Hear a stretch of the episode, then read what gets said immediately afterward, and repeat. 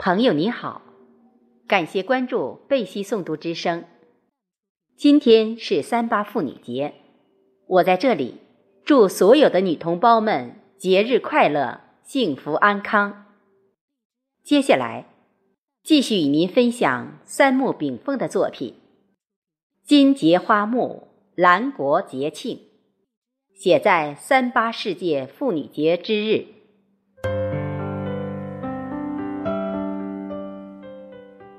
阳光明媚，草木泛青。三八妇女节又称国际妇女节，这是在一个无比伟大的时代巍巍然诞生的一个伟大节日。一百年前，当美国芝加哥女工为争取自己的尊严与权利而以罢工的形式与上流社会抗争时，没有人会预料到一个世界性节日——三八世界妇女节由之诞生了。三八世界妇女节，这是世界女工代表们用生命抗争为天下女子换来的永恒节日。天下人民当以感恩永记。临风木面，反观历史。古老的中国千百年来，男尊女卑已深烙中国礼教文化中。女子的三从四德以及无才变德的陋习，虽然经历妇女节的一次次洗礼，依然根深蒂固。中国最早以妇女列入典籍中，应算《礼记》。《礼记·曲礼下》中有“居丧不言乐”。祭事不言凶，宫廷不言妇女。妇女一词之由来，却从宫廷不言妇女开始的。随着中国民族解放事业的蓬勃发展，中国妇女也从无数旧式禁锢中解脱出来，逐渐走向社会，并拥有婚姻自主权、受教育权、劳动权。以及选举权与被选举权等广大权利。毛泽东希言：“妇女也顶半边天。”而今，女子堪比英雄男郎。在信息化时代，女子已在各行各业大显身手，她们具备了与男人一争高下的权力资本与知识储备，真正做到了“巾帼不让须眉”。既然是世界妇女节，那么妇女的概念群体到底有多大外延？我们常言世界上最伟大的爱是母爱，所以社会上往往以婚后女子作为妇女的标准。在法律界，同时却以十四岁女子作为妇女的界限，由此十四岁以前的女子。被称之为儿童，然而这个为女人而设置的世界性节日，却向全体女性张开臂膀。春雨润过，成也如洗，家国万里，喜气洋溢。在一个寂寞无为的淡淡清晨，当二零一九年的三八世界妇女节即将来临之际，我第一个念头。就是祈愿天下所有的女子福瑞吉祥。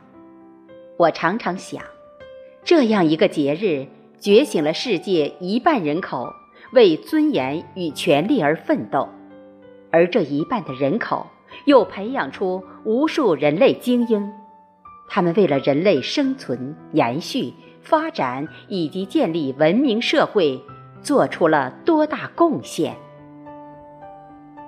晨风拂窗，烛光独明，陋室宁静，温柔如水。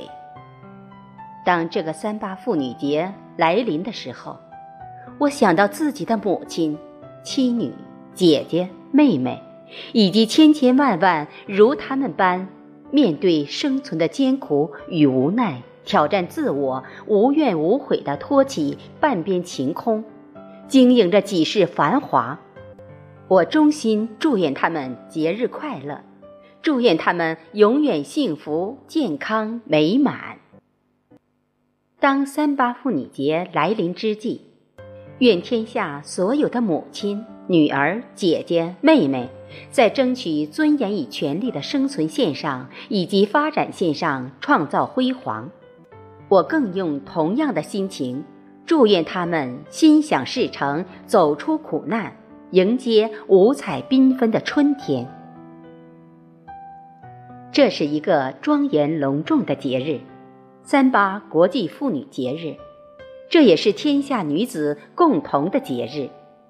不管她们是我们的家人、亲属、同学、朋友，还是亿万万无亲无故、无缘无分的女子，作为男人，我们更应当用尊重、理解、包容、共荣互助，托起千万个和谐家庭的蓝天。在这个美国女工。通过抗争而获得的世界性节日里，我们每个男子都要向自己母亲、姑姨、妻女、姐妹、学校同窗以及事业发展中朝夕相处的女子们送上一枝鲜花、一记祝愿、一脸微笑，或者一个小小的微信红包。也许这点点滴滴的小爱。将汇成了世界爱的海洋，温暖着、感动着天下所有的母亲、妻女及姐妹们的柔弱之心。这将是男子对妇女最伟大的尊重与祝贺。由之我想，百年前，美国女工们为了权力与尊严抗争而来的节日，并不是男人的让步。而是女子本位的回归，这不仅仅是同工同酬，而是社会男女平等的象征。由之我想，三八妇女节不仅仅是女子的节日，也是妇女以此向世界宣告男女平等、权利平等、尊严平等的节日。在这个温馨自发时刻，本来每一个清晨醒来。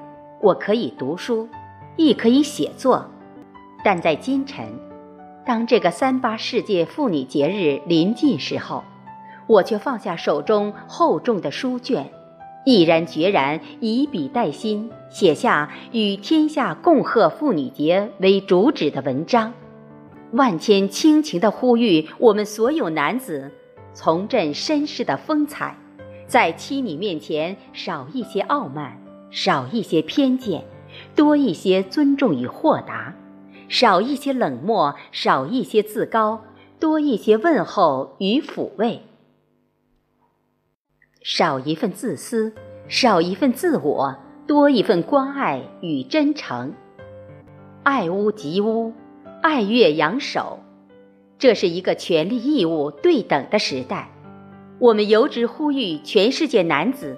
因为他们争取妇女权利尊严而无私支持，大开绿灯，由之呼吁，我们普天同庆，共贺天下女子节日快乐。三八妇女节永远垂青人类历史，万古至尊。写于二零一九年三月八日。今天就与您分享到这里。谢谢大家的收听。再一次祝愿所有的女同胞们节日快乐，万事如意。期待我们下次再会。